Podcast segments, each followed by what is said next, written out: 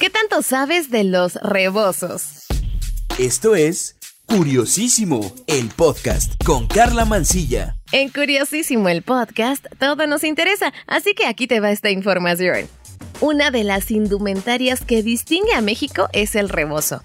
Por sí misma, la palabra sugiere el acto de cubrirse con alguna ropa, de embosarse, lo que significa cubrirse el rostro por la parte inferior hasta la nariz o los ojos, con la capa u otra prenda de vestir.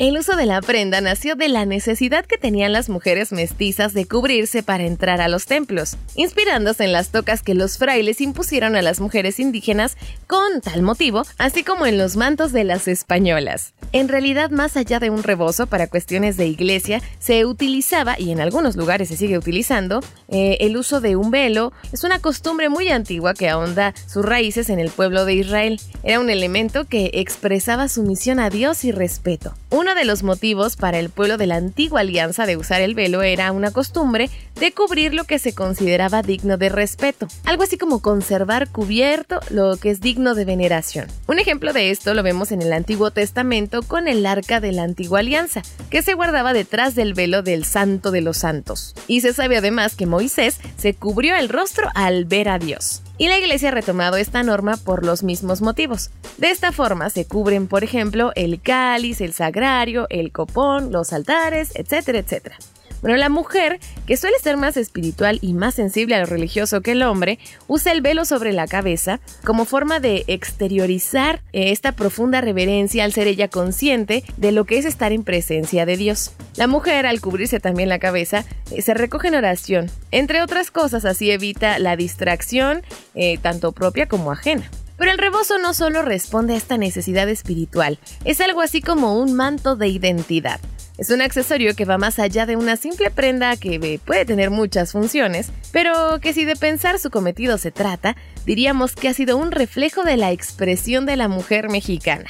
El rebozo es un objeto muy estudiado y sobre todo reconocido. Una de las expertas en el tema es la historiadora Isabel Marín de Palen, y le preguntaron en Etnoartesanías y Arte Popular en México por qué se hace el rebozo. Su respuesta fue, porque tiene mil usos en la costumbre y modo de vivir de esas mujeres, sino que también envuelve y sostiene al niño recién nacido en brazos de la madre, aligera la carga de las campesinas que corren a pie largas distancias para llevar a su hogar o al mercado pesadas mercancías, se tercia o enreda en la cintura hacia los hombros y de mil otras maneras, siempre con gracia y sobre todo con éxito estético insospechado. Esta prenda ha sido musa de poetas y compositores. Oye, fíjate que con el rebozo la mujer mexicana encontró su identidad social y cultural durante el mestizaje.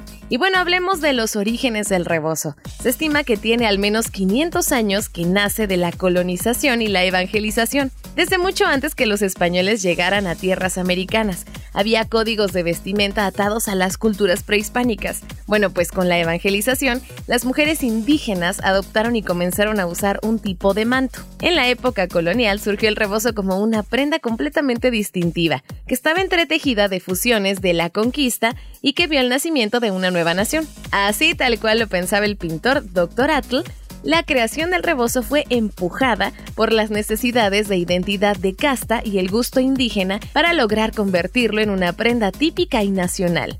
Así es, el rebozo a través de su color, forma y textura es una prenda completamente mexicana y por excelencia identificada y adoptada a lo largo de los años. De esta manera se concibió su estructura rectangular, tejida con hilos de algodón, seda o una mezcla de ambos, y sobre todo eh, hilos teñidos con la técnica prehispánica conocida como icat.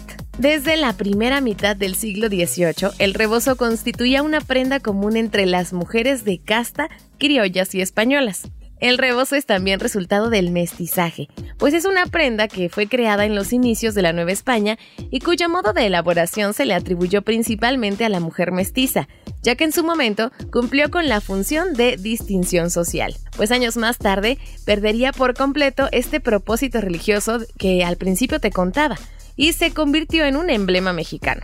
Además, las mujeres eh, de la revolución vestirían rebozos y las adelitas la adoptarían como una vestimenta que caracterizaría a una mujer revolucionaria. Ahí con ellas se dejó de llevar como mero accesorio. Ahora se mostraba cruzado sobre el pecho para guardar los cartuchos de munición y salir a la lucha. El rebozo ha tomado un papel importante debido a esta multifuncionalidad en la vida mexicana y como parte de la indumentaria tradicional y debemos reconocer sus transformaciones que son completamente simbólicas. Esta prenda más allá de que funciona para todo, luce estupendamente. Es un trozo de tela que se adopta a cualquier mujer y sigue respondiendo a su estilo de vida. Desde cuestiones de moda y te ayuda a crear distintos looks para todos los días, sin dejar de lado que a la fecha sigue funcionando como un gran método para cargar bebés. En lo personal es una de mis prendas favoritas y si pudiera tener más rebozos conmigo, estoy segura que sería la más feliz. Espero que esta información te haya gustado y me cuentas si alguien en tu casa o tú sigues utilizando esta prenda. Ya sabes que me puedes escribir al Twitter. Me encuentras como arroba carla-mancilla, carla con K y doble A al final. Mándame también tus dudas o alguna sugerencia de tema y mira, con todo gusto me pongo a trabajar sobre ello. Muchísimas gracias por prestarme tus oídos en otro episodio de Curiosísimo el Podcast. Aquí todo nos interesa. Yo soy Carla Mancilla. Cuídate, un beso. Adiós.